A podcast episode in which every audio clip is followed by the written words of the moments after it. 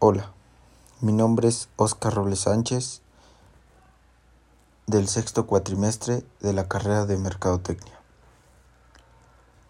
Empecemos.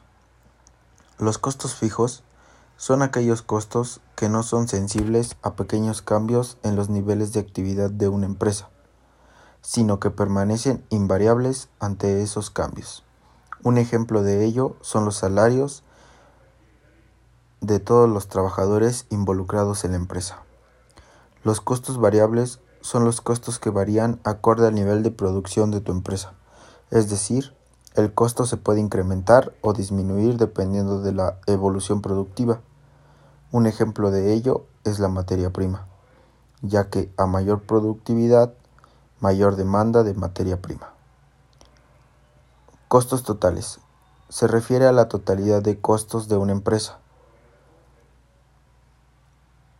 Esto quiere decir que es la suma de los costos variables más los costos fijos.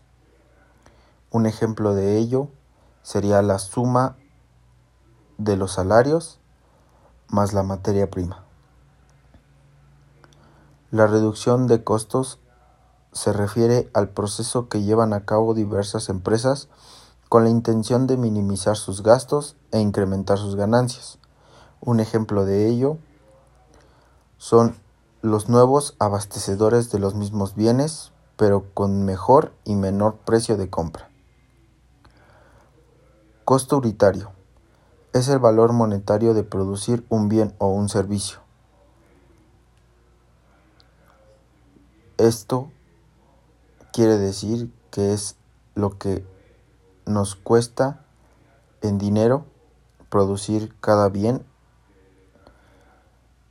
y para calcular el costo unitario se tiene en cuenta la suma de los costos fijos y variables dividido en la cantidad de bienes producidos.